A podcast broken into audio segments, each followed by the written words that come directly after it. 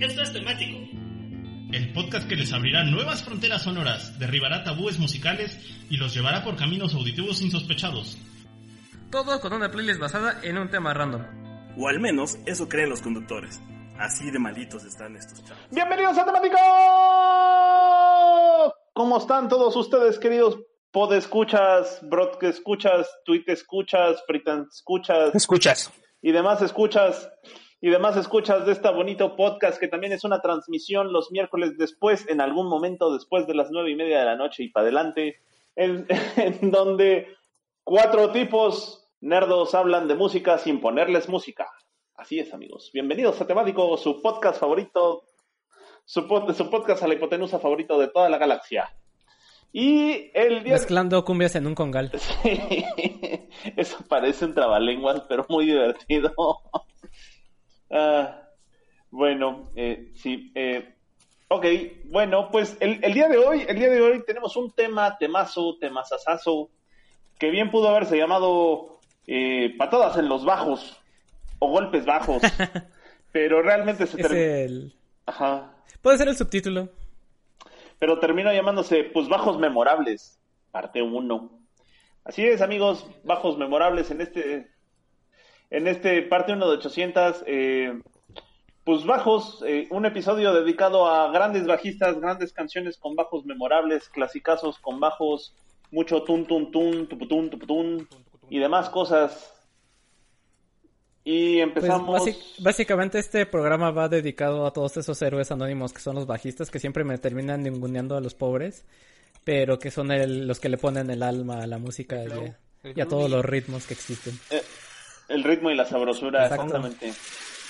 Sí, en realidad los guitarristas son más mediáticos, son los frontman, son los eh, los que se llevan a todas las chicas, pero los bajistas son ahí los que siempre van a estar ahí como, como soportes, ¿no? Y siempre van a estar ahí para apoyar tu, tu música. Sí. Además hay muy buenos bajistas. Que... Sí, claro que sí. Y prueba de eso es Empezando justo... por... Y, y prueba de eso es el playlist que les vamos a tener hoy. Empezando por... Justo Don Jaco Pastorius. Don Jaco Pastorius. Uf, ustedes amigos quizás... Quizás porque no estudiaron conmigo en la universidad y entonces pues ya están muy chavos, chavos. Quizás ustedes no sepan quién es Jaco Pastorius, pero déjenme les cuento quién, quién es Se Don Jaco. Pastorius. Jaco Pastorius. Ajá, sí. Espera, ¿estudiaste en la universidad? Sí, pero me corrieron por fósil. Yo pensé que habías estudiado en la escuela de la vida o una cosa así, ya sabes. Ah, ah, ah. ¿Al- ¿Alguna vez viste esa película de Brendan Fraser donde hace su tesis con un vagabundo? No. No, No. de seguro Víctor sí. El, el vagabundo está inspirado en mi historia. Bueno, en todo caso, más bien, no es que estudié en la universidad. Yo- yo pensaría más, yo pensaría que- quedaba a dormir por las noches. Pero bueno, esa es otra historia. Yo pensaría que Mike era más de escuela de vagabundos. Justo. Ay, Es ingeniero a planacalles. Esta, este, ay, Miroslava, ¿eh? Qué, qué bien. Bueno, en fin, ¿Qué? ¿nunca vieron la escuela de vagabundos con Pedrito Infante? Ah, claro, claro, sí, sí, sí. Sí, la Miroslava estaba re guapa. Bueno, pues volviendo al tema que nos concierne el día de hoy, este, hablemos de Don Jaco, Jaco Pastorius, que no está en primer lugar de este podcast así nomás porque le tocó estar ahí, sino porque sí tiene una gran, gran razón de ser, y es de que si vamos a hablar de músicos bajistas, pues qué mejor que hablar de uno de los más, de uno de los mejores bajistas de todo el mundo con una técnica súper especial y un sonido tremendamente inconfundible y que quizás pocos de ustedes conozcan, pero ya que lo conozcan van a ver qué musicazo, qué bárbaro, qué bruto, qué indomable es este señor en el bajo, Don John Francis Anthony Pastorius III, básicamente conocido. Era porque ya se nos... Sí, era porque, Era porque ya se nos fue. porque ya cruzó la calle la gallina. Y Sí. este, pues conocido como Jaco Pastorius. Fíjense que eh, quizás no es tan conocido en el mundo del rock, aunque tuvo incursiones en la música funk, pero sobre todo es conocidísimo en, los ámbitos y los mundos del jazz, ¿sale? Porque fue uno de los mejores bajistas, sobre todo centrando en el, en el jazz, eh, tocando cosas desde el jazz fusión, el bebop y el jazz experimental, ¿no? Técnicamente cuando ustedes estén escuchando esta canción, van a ver de lo, de lo virtuoso que es esta, de este cuate en su instrumento, realmente hizo de todo. Eh, grandes bajistas, grandes bajistas de la historia lo reconocen como uno de, sus influencias. Por ejemplo, Flea nada menos eh, ha querido, eh, ha reconocido muchas veces que eh, es su influencia en el sentido del funk. Y bueno, pues para no hacerse las largas y entrar directo a esta parte, resulta que Jaco Pastorius originalmente iba a ser baterista, pero que se tuerce la muñeca y torciéndose la muñeca ya no pudo tocar la batería. Entonces, un, un día eh, le agarró el amor al jazz, empezó a escuchar discos de jazz y le gustó mucho el sonido del bajo y entonces se compró un contrabajo, ya sale un- uno de estos que parecen tololoche y, y toma la barbón.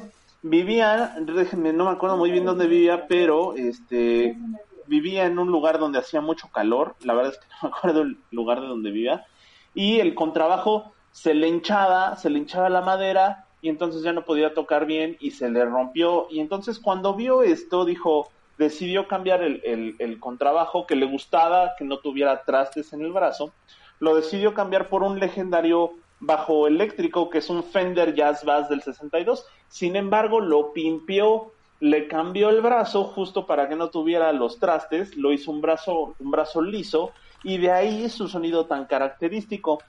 Pues resulta que le estuvo picando duro y, y- y le estuvo dando duro a la piedra para que poder tener este sonido tan, tan, tan peculiar que eh, terminó por un rato tocando primero con Pat Metheny, que es un gran, gran jazzista, y también estuvo un rato integrado en el grupo, legendario grupo de, eh, parte psicodélico, parte de funk, el Blood, Sweat and Tears. Ajá, no manchen, deberían escucharlo. Bueno, y entonces está en, en estos ámbitos entre el funk y el jazz y estuvo rolando entre varias bandas de jazz fusión, entre varias bandas de funk y entre ambas fue formando su estilo propio. Entre todas estas bandas que en las que estuvo, estuvo en una precisamente que se llama The Weather Report, ¿no? El, el reporte del clima, en donde sustituyó a un bajista y eh, al sustituirlo lució ampliamente su técnica. Y más o menos por ahí finales de los 70s, 75, 76 más o menos, decide lanzar su carrera solista. Eh, es, es en este sentido, cuando está en su carrera solista, que graba eh, su primer disco por ahí del 75, que se llama simplemente Yaco. Sin embargo, el primer disco oficial se llama Jaco Pastorius, tal cual, y salió en el 76. Y de este disco vamos a tomar la primera canción que abre el disco que se llama Donna Lee.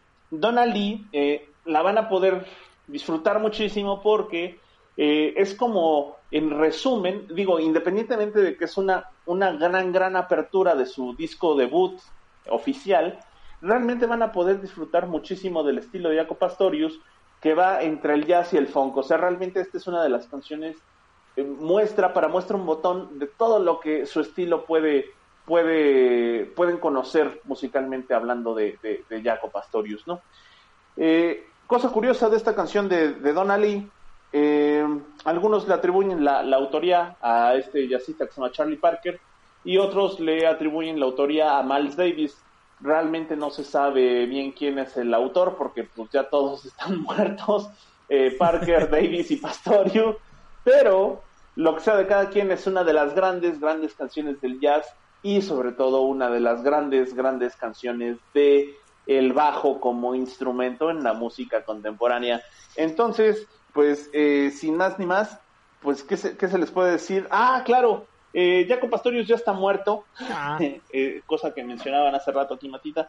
Sí, ya está muerto. ¿Y por qué se murió? Bueno, resulta que este cuate era tan, pero tan, eh, ¿cómo se le dice? Tan chingón. ah.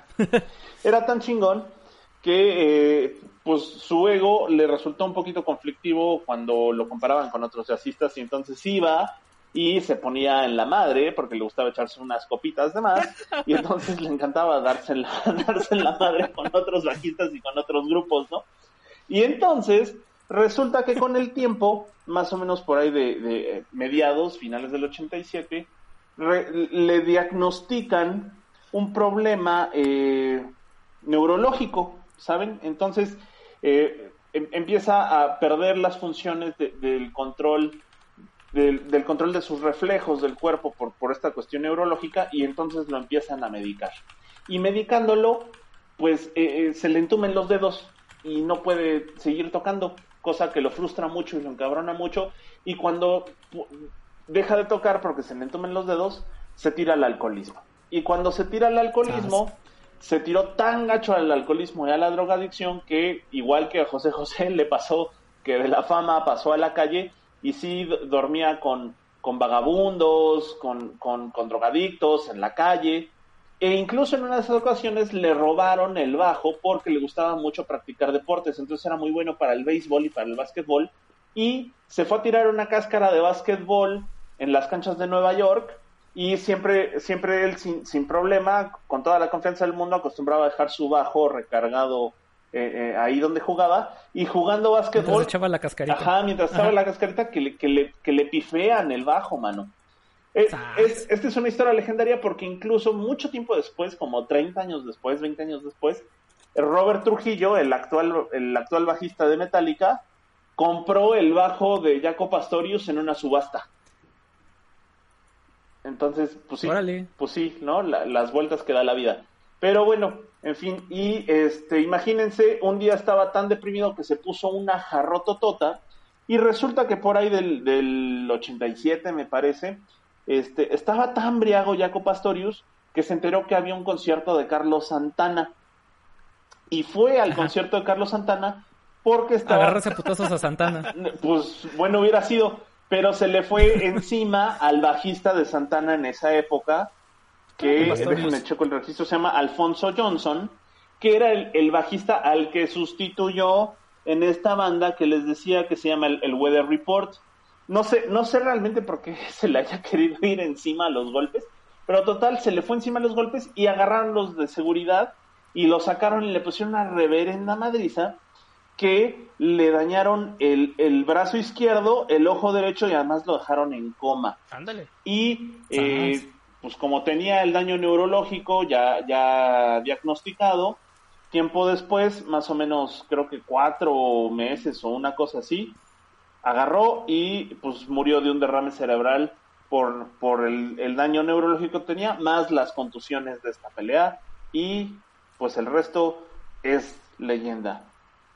No recordemos estas cosas feas, vámonos por lo mero bueno, por lo mero, lo mero chingón de Don Jaco Jaco Pastorius y pues efectivamente van a en esta playlist y los podcasts que tratan de bajos de aquí en adelante van a desfilar n cantidad de artistas buenísimos en el instrumento del bajo, pero seguramente nadie tan único y especial como Jaco Pastorius, el cual abre esta larga lista de bajistas y yo les aseguro que lo van a disfrutar muchísimo. Escuchen por completo su primer disco, el Jaco Pastorius, es buenísimo, buenísimo. Y de ese disco de 1976 Muerto llamado tiempo. Jaco Pastorius, Jaco Pastorius con una canción que no se llama Jaco Pastorius, sino se llama Donnelly.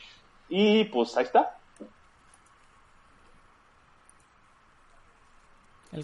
Bueno, voy pues vas así, para allá. ya, nomás. Sin más, ok. Vamos Pues a hablar sí, de una banda que se llama así. Yes. ¿La banda está tocando? Sí. Sí. Muy bien. Sí. Son del, del 68, están en la categoría de rock progresivo. No, la banda son otros. y esos ya pasaron. ¿Quién? No, ¿quién va ¿La después? banda? No, esos son dos distintos. Yes. y bueno, después de ese No lo momento fuercen, por de favor. Slappy la Ardilla, pues sí, eh, Yes, del 68, una canción bastante buena, llamada Roundabout. Creo que es, no sé si clasificarlos como One Hit Wonder. Yes, no, sí hicieron carrera en el pero- progresivo, sí, ¿no? pero es que Roundabout creo que traspasa mucho de fuera del mundo del progresivo, ¿no? O sea, son una banda importante y Eh, popular. Pues la ponen en pero Universal es como la rola de Universal Stereo. Exacto, es la que te ponen en es la que Universal. sale en Grand Theft Auto 5.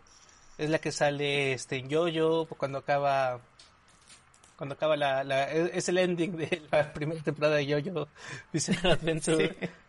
O sea, tiene es como la viene en el en el Rock Band 3. Sale en la, en la escuela de rock. Es muy buena rola, muy buena rola. Dura 8 minutos. eh, pues se, se grabó en el 71, ya tiene, ya tiene bastante tiempo esta canción, si lo piensas, tiene 41 años, 40 39 años, más, 49. Güey, qué viejos. Y venía en el álbum de Yes Album, el cual lo hicieron pues allá en su bonita Inglaterra. La canción salió cuando estaban viajando de Aberdeen a Glasgow, después de haber hecho una tocadita en Aviemore, Scotland, en Escocia, donde se encontraron muchas rondanas, muchos, ¿cómo se llaman aquí? Glorietas. Rondanas. Ah, es que rondanas. lata dice- rotondas. Rotondas. Rondanas. Como la de los tornillos. Pa- Pai, Pai es el güey que, justo. Pai es el güey que le pone los títulos a las películas. aventuras de los círculos en las calles. Loca, loca historia de Loca, Rondana. loca historia de rondanas y de marihuana, Ajá. porque estaban medio pachecones cuando pasó todo, entonces fue cuando empezaron a componer la canción, mientras iban pachecos en el autobús, pasando por muchas glorietas. Y pues en 24 horas se pusieron a armar la rola, después de ese pachequismo, y nos dio una gran, gran, gran, gran, gran, gran, gran canción. Y pues sin más y para compensar el tiempo que se llevó Mike, nos vamos a la siguiente canción. Así me llevé tiempo de más. ¿No escuchaste las Estaba viendo el sirenas? reloj, según yo. Chucho. Chingo tiempo de más, mano. Chingo. Como el doble. Pero no importa, te queremos mucho. Y, y nos das, eh, y nos das aportes padres. Entonces nos vamos con Matita. Matita, es tu momento. Sí, pues eh, justo este programa es de eh, bajos eh, memorables, o sea, de canciones que son memorables por su bajo. Y podemos encontrar eh, buenos bajos no solo en géneros de los que vamos a estar hablando en a lo largo de este programa, como es el rock, el funk, el metal, sino también en géneros latinoamericanos. Y un género que se caracteriza mucho por sus bajos memorables, pues es la cumbia. Sí. Así es, eh, eh, este bajo típico de cumbia, el tun, tun, tun, tun, tun, tun, tun, que está presente en muchos de los clásicos del género y que nada más empieza y se vacían las mesas de cualquier fiesta y todo el mundo se empieza a bailar. Puros cumbiones Y místicos. pues, sí, puros cumbiones místicos. Ese nomás es tu pretexto para poner cumbia, Es carnal. tan, eh, tan identificable que pues luego luego te das cuenta, puedes identificar, así es como puedes identificar una cumbia de, una salsa, ¿no? De otros géneros eh, tropicales latinos, ¿no? Y la verdad es que me encantaría, me encantaría decirles que encontré un estudio musical sobre el bajo en la cumbia y su evolución y cómo se fue adaptando, pero desafortunadamente no lo encontré. Eh, lo que pasa es que tengo una hipótesis que me gustaría probar y a ver si ustedes me corrigen o no. Eh, a mi entender y como yo lo veo es que la cumbia mexicana fue la que le puso este bajo característico a la cumbia y se hizo un sonido muy característico tanto del más que de la ciudad como del país específicamente más bien específicamente hablando de la capital no de la CDMX y les platico un poquito rápido de por qué tengo esta teoría y es que eh, la cumbia como sabemos es un ritmo originario de Colombia pero pues sus yo. instrumentos originarios son más como de viento, o sea, son más gaitas, acordeones, clarinetes, junto con eh, percusiones, ¿no? Como con tambores, güiro y todos estos tipos de instrumentos, ¿no? Eh, dicen que por ahí en la década de los 40, eh, cuando estaba de moda los llamados ritmos tropicales en el, en el país, como la rumba, el mambo, el cha-cha-cha y todos estos, eh, por esas épocas también llegaría la cumbia clásica de mano de, de la mano de Luis Carlos Meyer, que es un músico colombiano intérprete de la cumbia que se vino para acá a probar suerte. Entonces, pues aquí es donde se empiezan a entregar estos géneros, eh, más bien la cumbia, los géneros tropicales que ya estaban aquí en el país. Pero es en 1959, bueno, a finales de los 50 cuando surge Mickey Laure, que quién es Mickey Laure y sus Uh. cometas, que era su banda, que es, eh, que si no lo topan es el intérprete de temas como Tiburón a la vista, La rajita de canela, La cosecha de mujeres nunca se acaba y todas estas canciones típicas del tropical mexicano. El chiste es que a Mickey Laure se le reconoce como el pionero en fusionar la música tropical con el rock and roll. O sea, eh, el tocar canciones tropicales con la formación ya digamos de una banda de rock and roll, ¿no? De hecho, eh, pues la banda de... la- ahora sí que el nombre de su banda, de Los Cometas, es honor a los cometas de Bill Haley, ¿no? Rigobar y Chicoche le deben la vida, man. Sí, eh, tal cual. Y él es quien metió el bajo eléctrico a estos ritmos tropicales, entre ellos pues está la cumbia, ¿no? Porque también empezó a tocar eh, cumbia Mickey Laure con, con su banda. Y de hecho, si ustedes escuchan estas canciones que estamos mencionando de Mickey Laure, como La Rajita de Canela, este Tiburón a la Vista y todos estos, ya se encuentran presentes ahí como esta reminiscencia o este protobajo, esta protolínea de bajo de que lo que es característico de la cumbia y que ya sería popular en los 70 ¿no? Cuando despegaría el género de la mano de Sonora, de la Sonora Dinamita y de otros más, ¿no?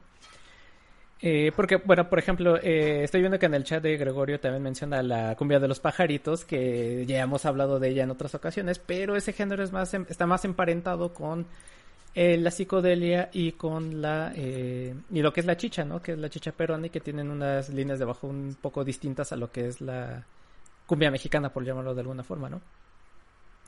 Entonces, pues esa es más o menos mi hipótesis y mis dos pesitos de, sobre la, la, cumbia y el bajo en la cumbia que pues se originó aquí en la... Eh, es un... Ese, ese bajo característico de la cumbia es de, propio de aquí de la Ciudad de México, o al menos aquí del, del país, y bueno, de ahí para el, para el Real, ¿no? Se hizo eh, característico y pues justo vamos a resaltarles un clásico precisamente de la Sonora Dinamita, que es la de los senos de hombre, mejor conocida como Qué Bello, que como en alguna ocasión ya comentamos, eh, se trata de un cover. De hecho es el cover de un cover de un cover. Ahorita les explico cómo está. La original es de una artista llamada Kiara, que era como una especie de Gloria Trevi o Madonna venezolana, en, que, que sacó en el 88 esta canción y que la verdad pasó más con pena que con gloria. Eh, la, esta canción original es una power ballad, pero pues nadie le hizo caso al siguiente año, en el 89, otra cantante eh, de este nombre, digo, de nombre Vickiana, tampoco quién sabe quién sea y que haya sido de ella, sacó la versión de Qué Bello, la cual ya era más bailable, pero estaba un poquito más como pegada al merengue y a la lambada. Pero igual eh, casi nadie peló esta versión. No sería hasta el 1990 que la Sonora Tropicana, que es eh, un conjunto de Colombia, lanza su versión de Que Bello, que ahora sí es la versión cumbia como originalmente la conocemos, y que eh, al año siguiente o años después la Sonora Dinamita con eh, Margarita la diosa de la cumbia como, como cantante. Entonces, por eso es el cover de un cover de un cover esta canción de Qué Bello, hasta llegar a la versión más famosa que es la de la de Margarita, la diosa de la La de los senos de hombre. Se convirtió en un éxito instantáneo. Exacto, que es la de los senos de hombre y esta canción que es como el insignia o no tanto, más bien, no solo de, de la sonora de sino también de todo el género, ¿no? Y este bajo de característico lo podemos encontrar no solo en esta canción, sino también en muchos clásicos de la, de la cumbia como les comentaba. Y sí, es un rolón, como nos dice Gregorio Andrade, quien le mandamos un saludo y que nos está escuchando. Y pues bueno, eh, con eso pasamos a la siguiente canción, que vamos a cambiar de género, abruptamente. vamos a poner música chida, ¿qué? Óyeme. Sí, ahora sí. Sí, sí, pues Yo, ¿no? Este, pues en otro segmento más de no puedo dejar de poner a los Beatles. Porque así como, así como, como Cyrax, eh, eh se crea argumentos para empujar su agenda de canciones de tres bandas que siempre pone. Y, y, Matita busca formas de meter eh, cumbia. siempre que puede, pues yo voy a buscar siempre meter a los Beatles. Eh, las canciones que elegí fueron principalmente por eso, porque son bajos muy representativos y en cuanto los escuchas como que recuerdas de qué va y sabes inmediatamente de qué estamos hablando. Entonces en esta primera canción escogí Come Together porque es clasiquísimo el inicio con este bajo tan eh, característico que tiene la canción. Esta, esta roll-up es parte de Abbey Road, eh, fue la primera canción del álbum que salió en el 69, eh, también estuvo en el mismo sencillo que Something. Y, y pues eso, la verdad es que justo como inicia y cómo suenan estos bajos con el tum tum tum, entonces como que hace que sepas de qué estás hablando. Y es una rola que además en este estilo de blues rock está súper super rockera como para andar en tu, en tu motocicleta recorriendo la carretera mientras lo escuchas. Y, y, le hace justicia ese bajo para que se complemente de una manera correcta. Entonces, pues realmente esa fue la decisión de ponerla. No hay más, ni para dónde rascarle. Este, y pues ya con eso le doy paso a Moik, que va Antes de, que sigamos con el Moik, había un comercial de Motorola, ¿no? Por ahí de a principios de los 2000 que traía, ponían esta canción, la de Come Together. No, se ha usado en muchos, en muchos lugares. También es, este, también sale un cover en Armageddon cuando van por uno de los, de los güeyes que perforan. Otra vez vamos a ver la discusión de por qué no mejor mandaron a astronautas que supieran taladrar a, a taladradores que supieran ser astronautas. porque era más fácil enseñarle a los taladradores, güey. Astronautas a cualquier baboso lo es. Sí. Ajá. Pero nadie como Bruce Willis. Bueno, pues sí, vas, este, muy.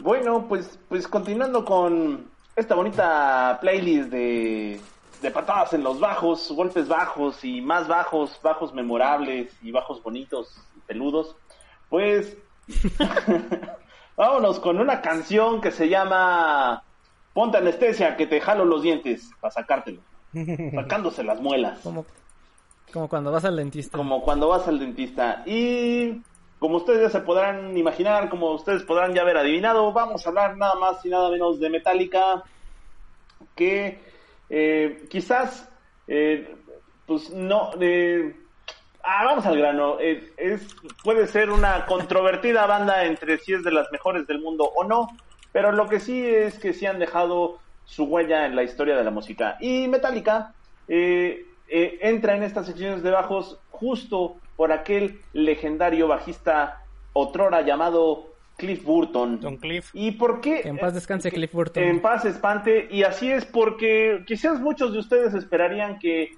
en esta sección entrara cualquiera de las que aparecen en el Master Puppets o cualquiera de las que aparecen en el Ride the Lightning, pero no, no señores. Va a aparecer esta de Anesthesia Pulling Feed que saliera en el primer álbum de Metallica, el, más, el mal llamado Mátalos a Todos, bueno, sí, a todos. no mal llamado porque sí, sí se llama así, el, el Mátalos, a, Todos, el Kill Em All, pero que curiosamente es, es no, no, no tendría tanta influencia de Cliff Burton en la grabación, porque cuando Cliff Burton entra a la banda, ya estaba casi casi grabado. Técnicamente de los 10, de las 10 canciones que integran el Kill Em All, 9 ya estaban eh, técnicamente prehechas, ya estaban maquetadas, ya estaban semiproducidas. Cuando entra Cliff Burton, solo entró a darle la cereza en el pastel con esta que se llama Pulling Pin Anesthesia y en realidad solo hizo las, las líneas de bajo para el resto de las canciones. Recordemos que cuando Metallica está en el proceso de, de formación como banda y está justo eh, grabando su primer álbum, sacó a patadas a dos, dos, este, a dos miembros previos en, el primer instante, saca a Dave Mustaine, que era su, su primer guitarrista y, guitarrista y, corista, lo sacaron a patadas por borrachote y drogadicto. Imagínense ustedes nada más a, a, Lars Ulrich y a James Hetfield diciéndole, ábrete, ábrete a LB porque eres bien borrachote y drogadicto, man. No, es que el chilecito más un bien harto, carnal. sí, sí le entras con fe. y entonces lo abren, lo abren a LB y pues para desquitarse el Dave Mustaine formó a la mega muerte. Y también del lado del bajista tenían un primer bajista que se llamó Rob McGovney.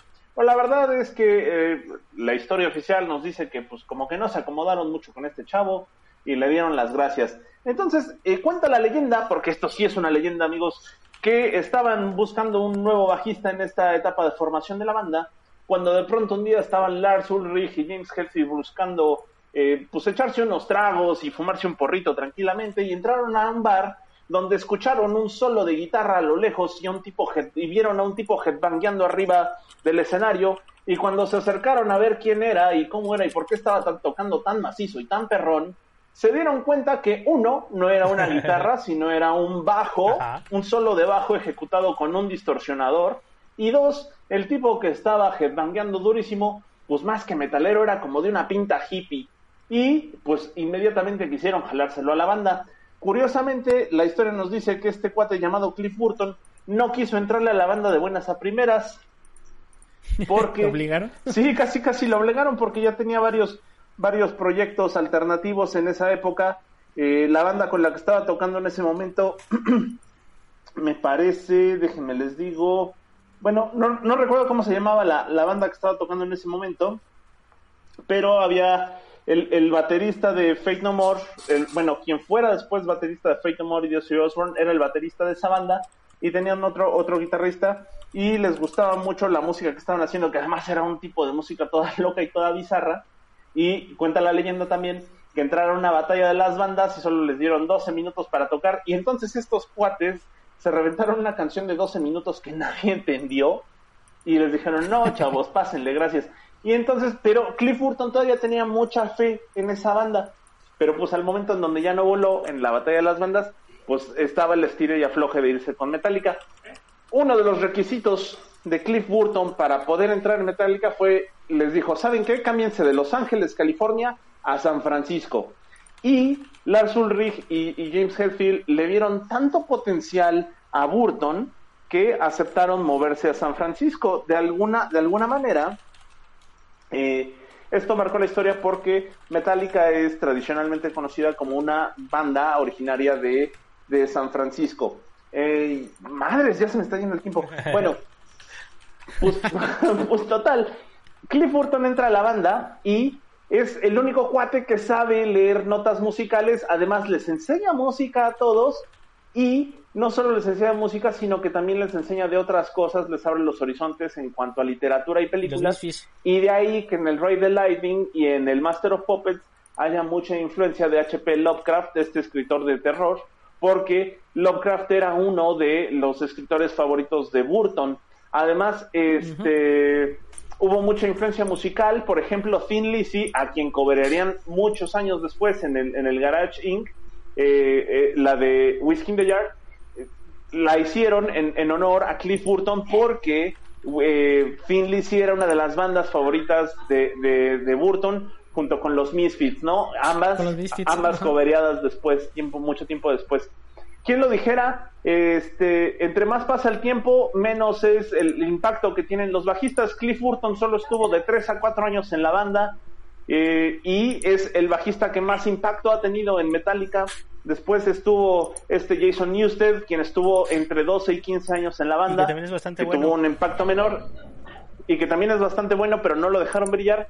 Y al día de hoy, Robert Trujillo lleva de 17 a 20 años en la banda y la verdad es que es la época más gris de la banda en donde no ha destacado por nada, tristemente decirlo. Pero bueno, así es las cosas. Y pues qué más que se puede decir de Cliff Burton sino que tienen que escucharlo tal cual en estos eh, en los tres, cuatro primeros discos de Metallica, desde el Kill Em All hasta incluso un poquito de la Injustice for All y pues qué se puede decir tristemente se fueron de gira en, en por el disco Master of Puppets y sufrieron, bueno, eh, el, autobús en donde iba la banda, esto ya es historia que todo el mundo sabe, se volteó y Cliff Burton tuvo literalmente una muerte aplastante, amigos, aplastante en todos los sentidos, pero bueno, pasaría, pasaría la historia por ser, pasaría la historia por ser uno de los mejores bajistas y como prueba de esto queda Anisticia Pulling Feed de el Kill Em All salido allá del año 1983, Metallica. Y ya, pasamos a lo que Mike, me hiciste sentir viejo. Otra vez. Sí, claro. Aparte, recuerdo claramente todo el drama del nuevo bajista de Trujillo en MTV. Ajá. Uy, sí. fue cuando salió eh, San ¿no? hicieron como, un, hicieron como un documental según el cambio de bajista y pues y, audiciona el, el Tuyi Ramírez y el de los Queen Stone y varios. Se queda se queda Trujillo. De hecho bueno más adelante vamos a retomar el tema del bajista de Metallica pero no en este segmento en este segmento vamos a hablar de una canción originaria de Steve Wonder. Es un rolón. Se llama Higher Ground. Fue compuesto en el año del 73 Ajá. habla de la reencarnación la versión de, de Steve Wonder es muy buena, muy muy buena, muy muy buena versión. Pero vamos a poner la versión de los Chili Peppers. Queremos a los Chili Peppers. Eh, sacaron esta versión en, la, lanzaron en 1989. Eh, pues salen varios videojuegos. Creo que es una de las canciones más populares de la banda y le interpreta el buenísimo Flea, Flea, que es un gran bajista que nació en el 62. Es australiano americano. Y salen varias películas. De hecho, hasta hace poco estaba. No había captado que también salía en Baby Driver. En Volver al Futuro. sí, también sale Lebowski, Fear en Las Vegas. Eh, si viene de los Walton Berries en inglés, él es una de las voces. Y pues sí, sí, sí, es muy buen. Es, es, actor, músico, flea, es raro. Toca bien. De hecho, alguna vez escuché, no sé si sea leyendo urbana o no, que, él fue como el de la idea de salir en, ropa interior tocando. y toda la banda lo siguió. No, lo dudaría ni tantito. También otra cosa, este. En Yo era no de la misma receta, vienen de quién es el bajo. Pues de Flea. Y creo que es un rolón de Alanis Morissette además, ¿no? Yo creo no. También es cuate de los Mars Volta y también, también ha tocado la mano en algunos. Creo que en el primer disco y en el segundo. Mars Volta, también ha tocado con ellos. Tocaron en vivo con Nirvana, tocó la trompeta con Nirvana en el 93. Ha tocado con los Radioheads, ha tocado con los Blues. Con Addiction, con Fear, un montón. Con Atom Surface. Y pues nada, los Chili Peppers también, creo que los Chili Peppers tienen muchas canciones que son muy muy divertidas en el bajo, muy interesantes. Around the World es una de ellas que también aparece en la lista de Around the World es una de ellas. memorables. By the way, creo que tiene, también esa es una de las que aparte tienen el solito atascado de bajo. Californication es muy tranquila y tiene un bajo muy muy agradable. Eh, Torture Me. Scar Tissue. Torture también, la de ¿cómo, ¿cómo se llama la del tubito este del video? Donde se me mete en la cámara como a través de un tubo grandote. Que salen haciendo ah, un blanco. y bueno, doy una checada a los Chili Peppers. Mi disco favorito es el Stadium Arcadium, que es bastante distinto a los discos anteriores. Yo me atrevería a decir un poquito. Donde viene Dani California, viene Snow, que es un rolón Snow y es un disco doble, es un disco doble. Eh, si pueden, escúchenlo en la versión de vinil porque la versión de CD tiene demasiada compresión de que le, suben el volumen para que se escuche más fuerte. Y la verdad es que ese es uno de los discos que arruinaron bien feo en su master de CD. Donde de momento se atora todo y ya no escuchas nada entre los instrumentos. Pero chequen, chequen. Chequen el CD de Marquedio que fue producido entre mucho, entre seis discos de ellos por Rubin, del cual hablamos el episodio pasado. Y pues con eso nos vamos con, con Matita. Matita que algún día va a renacer en alguien alto. Eso espero. El buen piojo, como eh, el buen piojo, como dice Gregorio. el, flea. que no es lo mismo que el piojo roba. el chinche.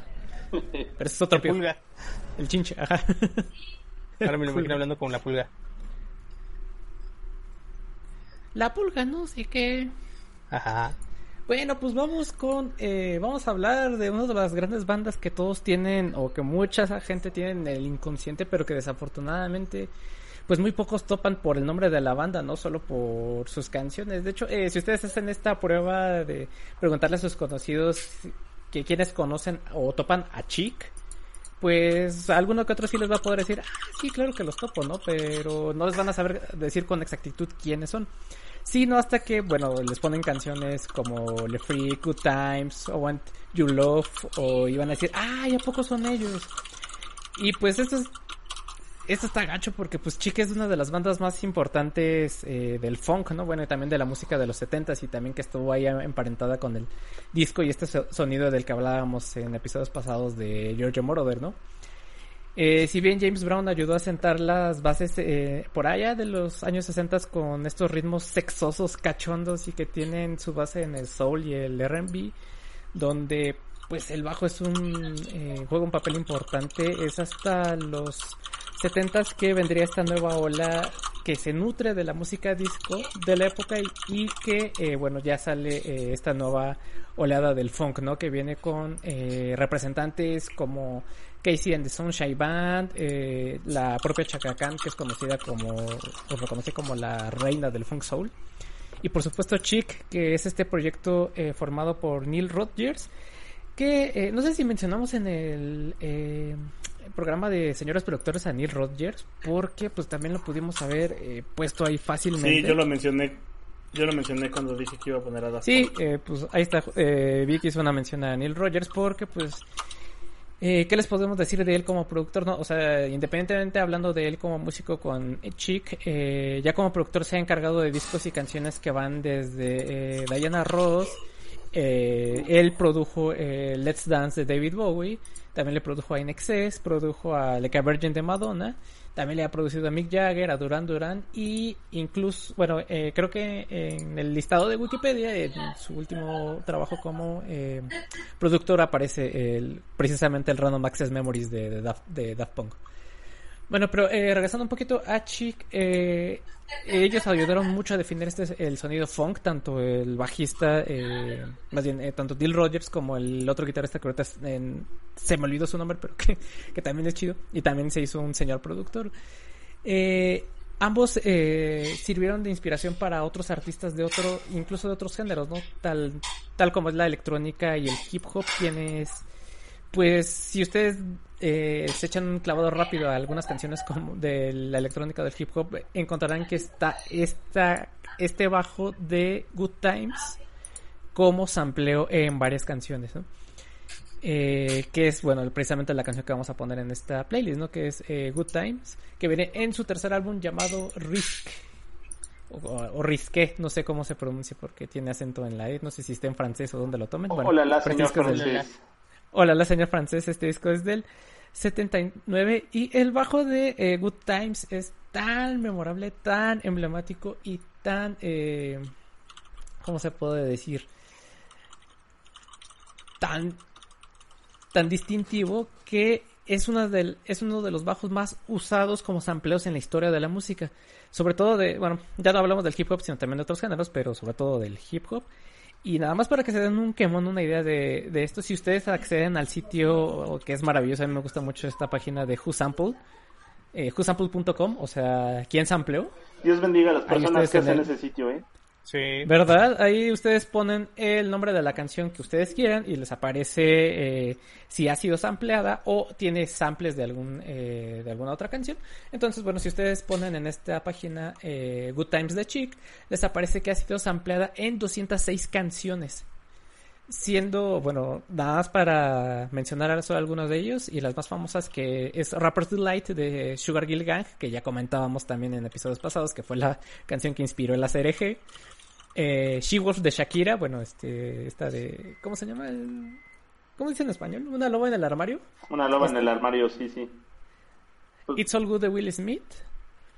Eh, The Adventures of Grandmaster Flash on Wheels of Steel, que es una mezcolanza de, de sampleos, pero bueno, la base es el bajo de, de Good Times de Chick.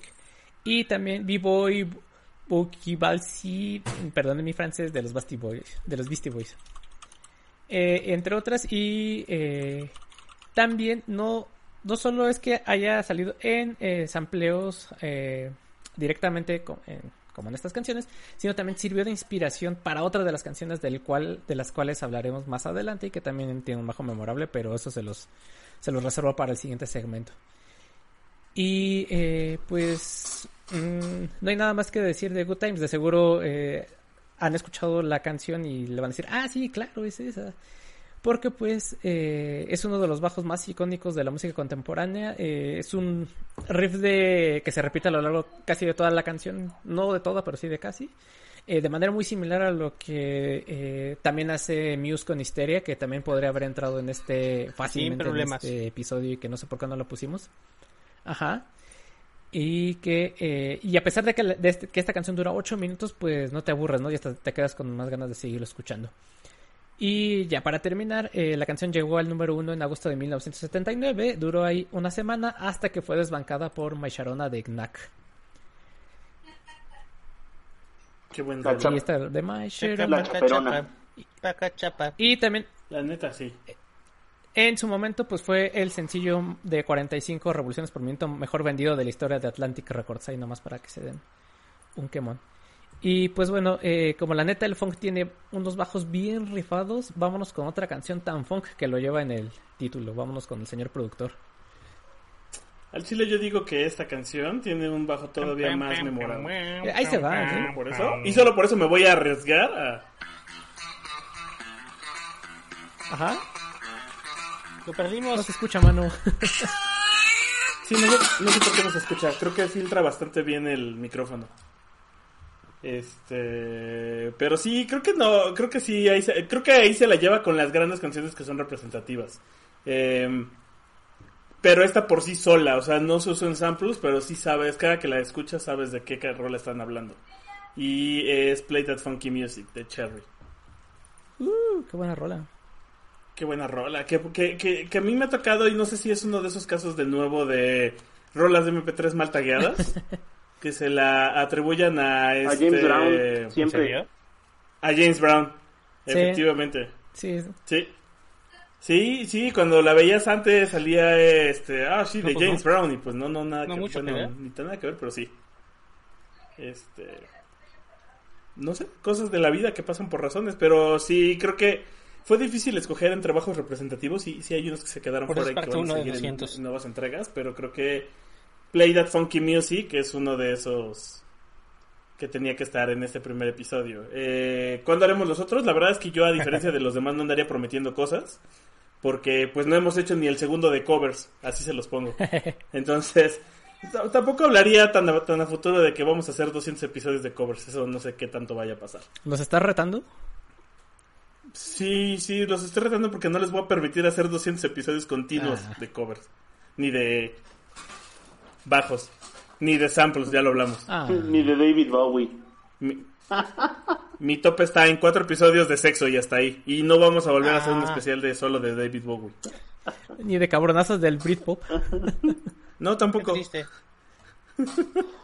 No, no vamos a volver a entrar en esa discusión. Entonces, Play That Funky Music es súper chida y la, y la neta es que a mí me encanta porque la recuerdo mucho de la película de The New Guy, que es esta película de DJ Squall que ya hemos hablado muchas veces, que es de el tipo que es un perdedor en su escuela y entonces se cambia de escuela y en el cambio se hace pasar por un güey que viene de la Pero es que cárcel y la sale la mirada ¿no? del loco y tiene muy, gran, muy buenos y grandes momentos. ¿Qué? Pero Sí, casi casi fue de visita, o sea, me dio también esa es la burla. Y este y, y el primer y la primera escena precisamente es de este güey cuando es niño eh, cantando con Play That Funky Music, pero con fotos de James Brown y justo es lo que les digo, eh, como que pasa mucho esto. Eh, y pues ya, eh, nada, pues eso, vamos ahora de regreso con para el último segmento. Mira, hasta Gregorio dice que deberíamos hacer más ¿Verdad? episodios de David Bowie. Sí. La banda lo pide. Ay, El público lo La banda pide, no lo escuchó. A ver, Gregorio lo escuchó, pero lo que es es que nadie lo escuchó en su momento. Una oportunidad más para hacerlo otra vez. Hay que volverlo a Lo intentar. siento. Lo, lo siento. Esto es, esto es como con el cine, güey. Una buena película no van ni la ven y se acaba la saga y perdón, ya no hay más. La cagó la gente. Ah, tal vez en 20 Efectivamente, años cuando se nos acaben las ideas, lo pensaremos. Spider-Man va por tres vueltas y las Mira. que faltan. Pero Spider-Man siempre lo han visto. O sea, siguen dándome la razón. Ya quién sabe cuántas veces mataron al pobre tío Ben. Star Wars. En la última ya no lo hicieron. Afortunadamente. Ya estaba muerto. Bueno, en fin.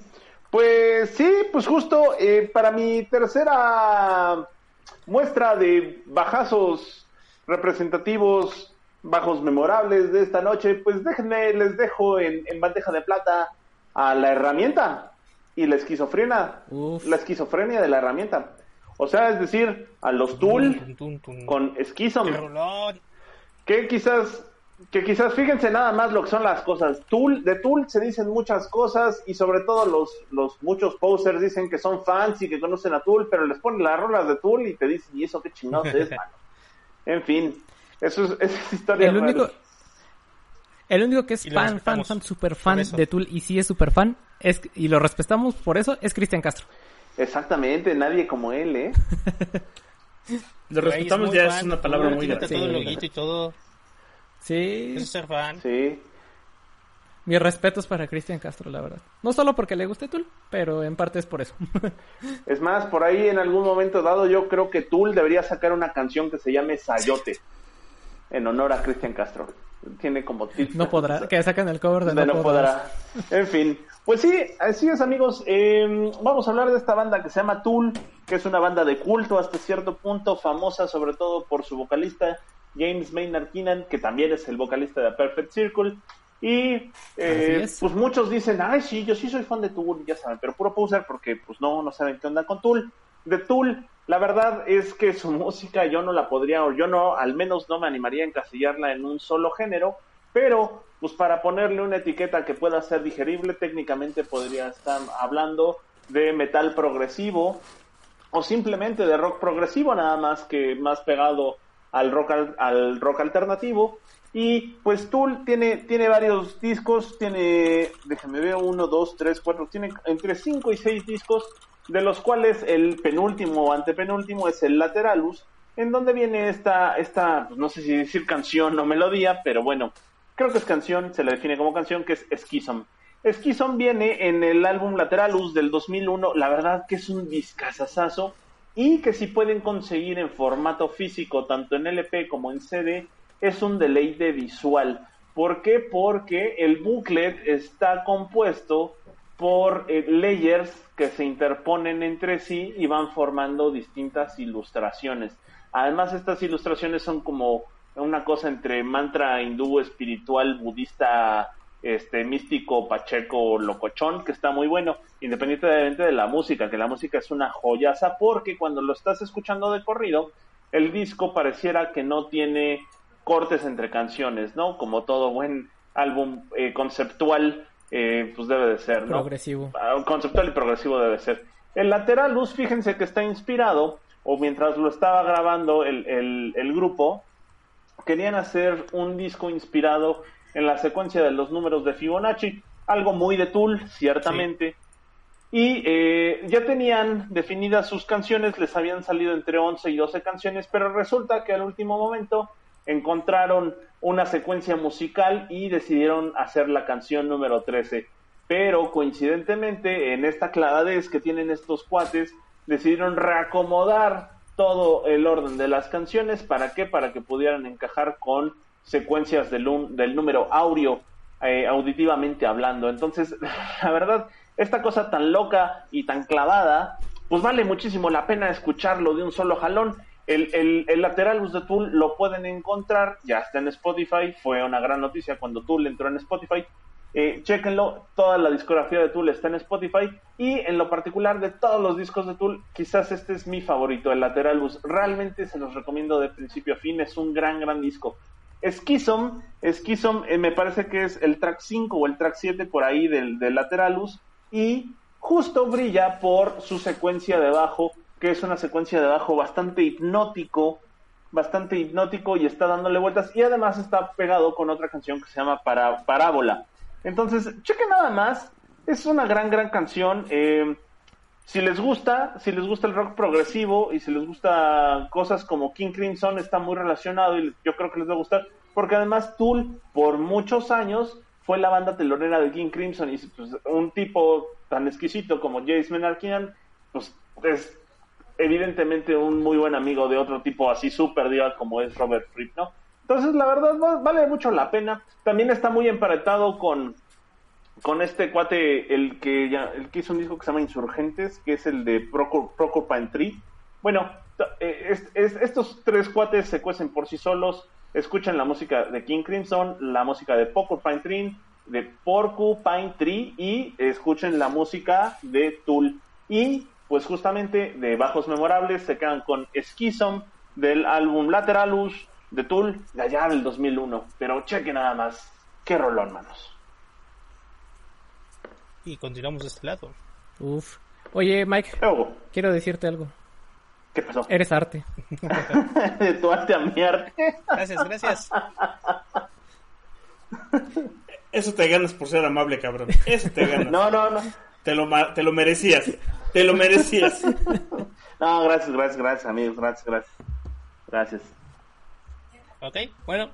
Continuamos, continuamos con, pues, con la anécdota que les debí de, de Metallica justo está la anécdota de que ah, cuando estaban buscando el reemplazo de Burton, de Clay Burton en Metallica, fue a audicionarles Claypool, que tenía el sueño de tocar en Metallica desde muy niño, y le dijeron que no. Entonces Les se puso todo triste y se pensó que era por su falta de habilidad o algo, y e, eventualmente en una entrevista salió que no lo contrataron porque no querían ser opacados.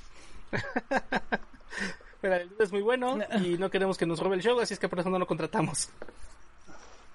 De, de, de hecho, por ahí hay, hay, si lo buscan en YouTube, hay una entrevista, dice, este, Les Claypool audiciona en, en Metallica y Les Claypool eh, explica, no, pues yo fui y toqué y entonces todos se me quedaron viendo raro y dijeron, híjole, creo que no es como lo nuestro, mano.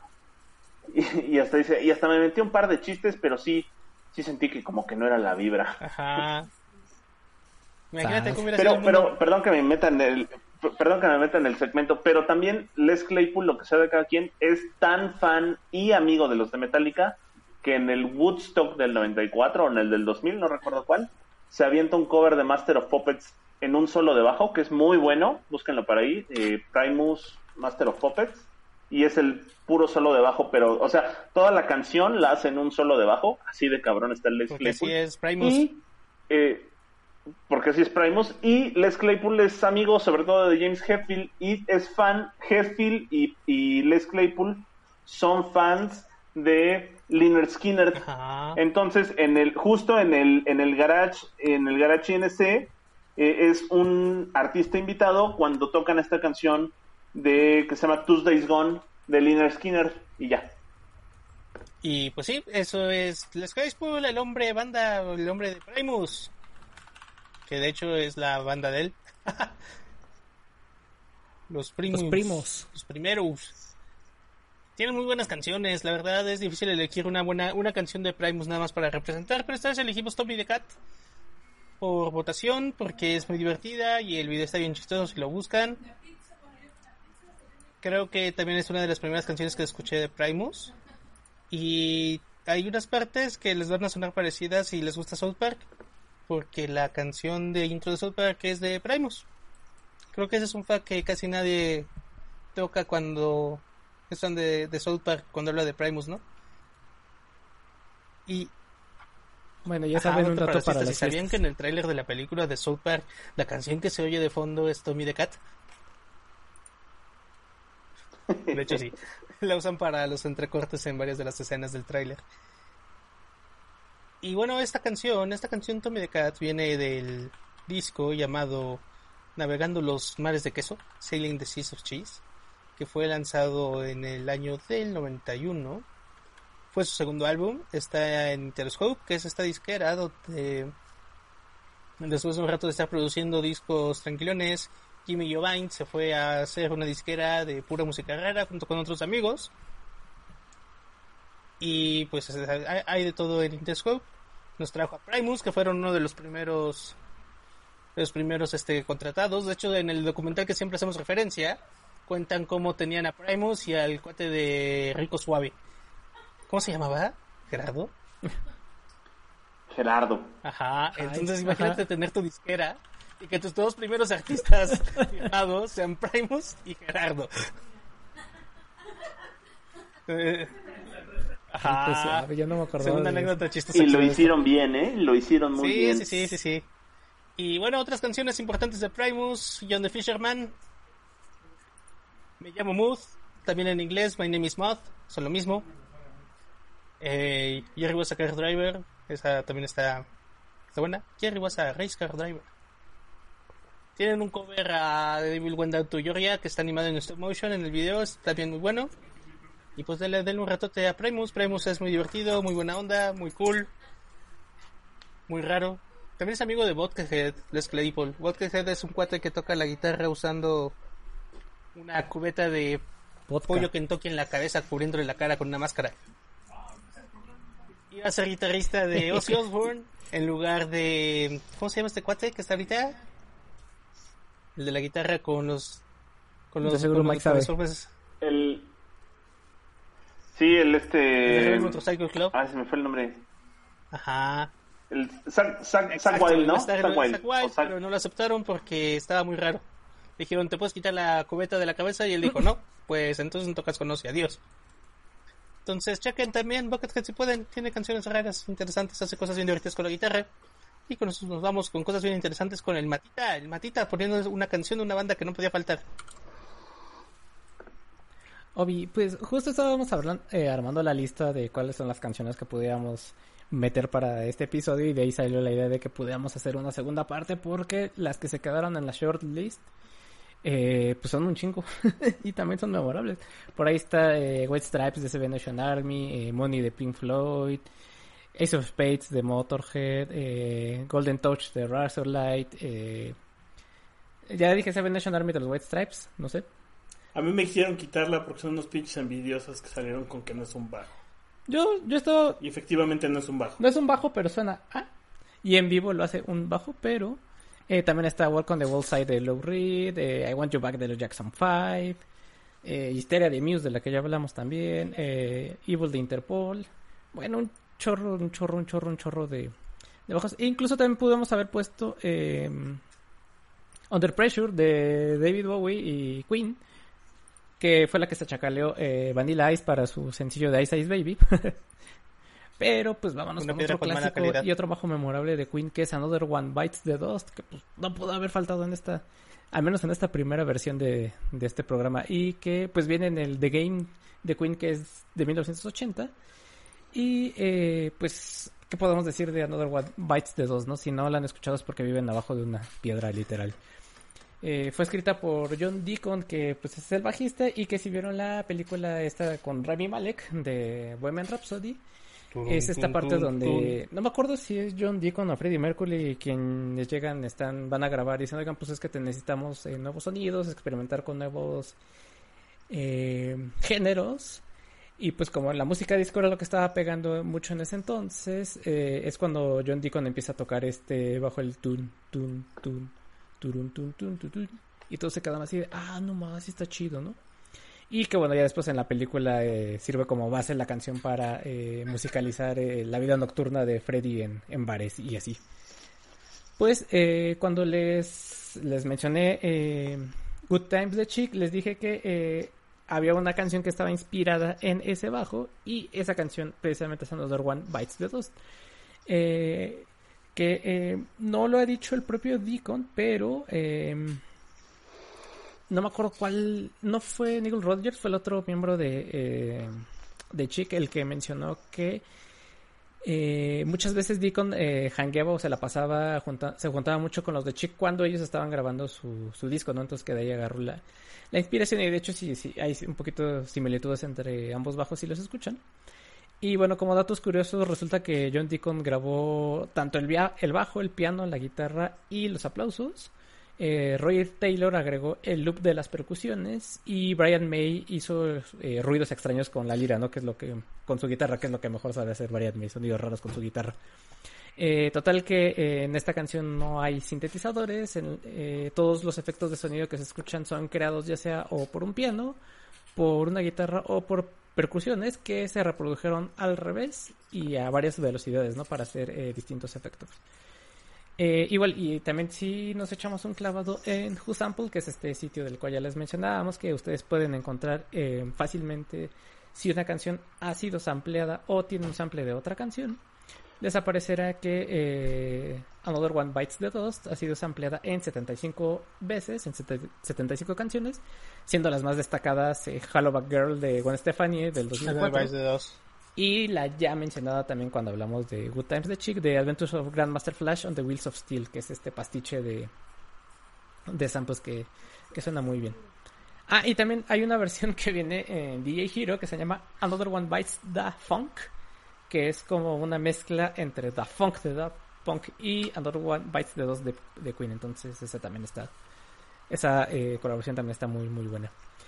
Y ya para eh, terminar, eh, cuando estaba muy de moda en los 80s en Estados Unidos esta onda del pánico satánico, donde creían que todo era satánico y que las canciones de rock tenían mensajes subliminales al revés para eh, descargar a la juventud, pues eh, decían que al escuchar el coro de esta canción al revés, se escuchaba algo así como empieza a tomar, a, empieza a fumar marihuana. O es divertido eh, fumar marihuana, que según es lo que dice si reproduce esta canción al revés. Eh, no me consta, no sé si sea cierto. Bueno, sí lo he escuchado, pero pues ya saben que este fenómeno de la de poner canciones al revés, pues es más una paraidolia que, que otra cosa. Qué irresponsable de tu parte que estés dando esa información. Pues sí, pues ¿qué crees?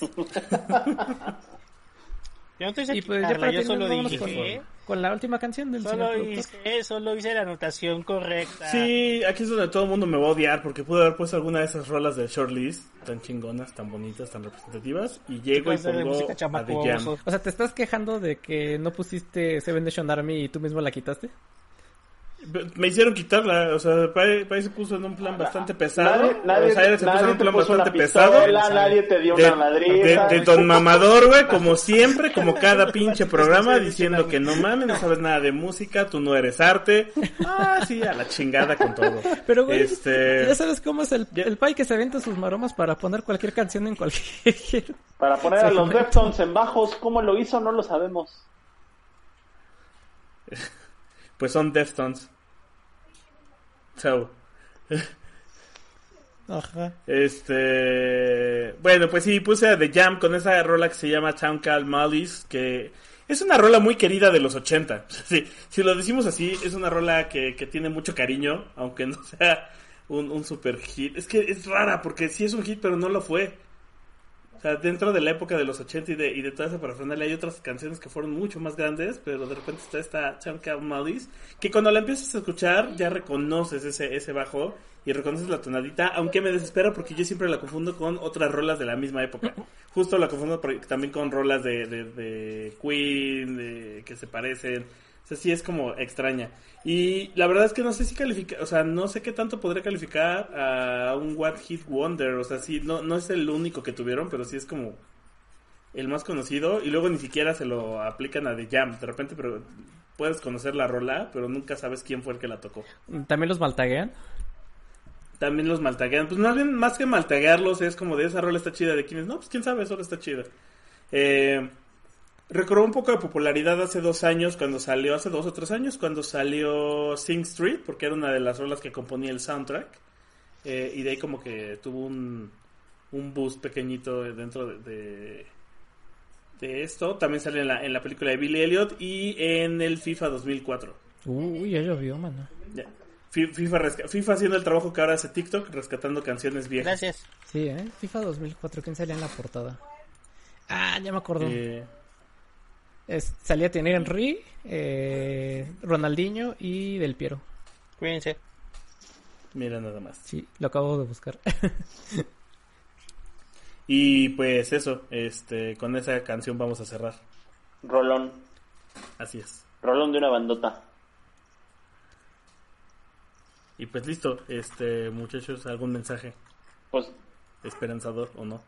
Escuchen, ya nos cargó el payaso. Escuchen Pues, nuestros estamos playlists. La verdad es que los hacemos con mucho cariño y mucho gusto para todos ustedes. Síganos en nuestras redes sociales, facebook.com diagonal temático. Escúchenos en Spotify porque ya estamos en Spotify. Eh, Sí, ahí estamos subiendo las Matita gana, Guandola. Matita gana 5 centavos por cada play ese playlist. Por entonces, Por favor. y si no le dan play no tenemos come. un Patreon. Aunque sea para un tamalito. Échenos para los tamales en el Patreon. Sí, Patreon.com diagonal temático. No sé si es buena idea, Si Víctor. usted de casualidad es una marca y llegó aquí de Tengo pura miedo. casualidad, denos un dólar. Miedo. Un dólar y con un dólar haremos el anuncio que usted nos pida. No hay otro lugar donde pueda encontrar ese ofertón. Les podemos eh, anunciar su negocio de hamacas. El, el negocio que sea, nosotros anunciamos lo que sea por un dólar. Eso es lo único que quiero dejar claro. Denos un dólar y vamos a anunciar lo que sea. Hay que aclarar que son cosas que sean sea. legales, por favor. Lo que sea, dije. Y pues nos debemos a ustedes, queridos fans, que se quedaron escuchando hasta el final. Nos solemos luego. Gracias, Gregorio. Nos vemos luego. Adiós. Bye, creo que No, ya se fue. Sí, ya. miedo. Lo veo. Ya nos dejó Lo como hace media y- hora. Y, y en el streaming lo veo congelado. Entonces, pues, este, gracias. Nos vemos. Los TQM a todos. A ver. Bye. Bye.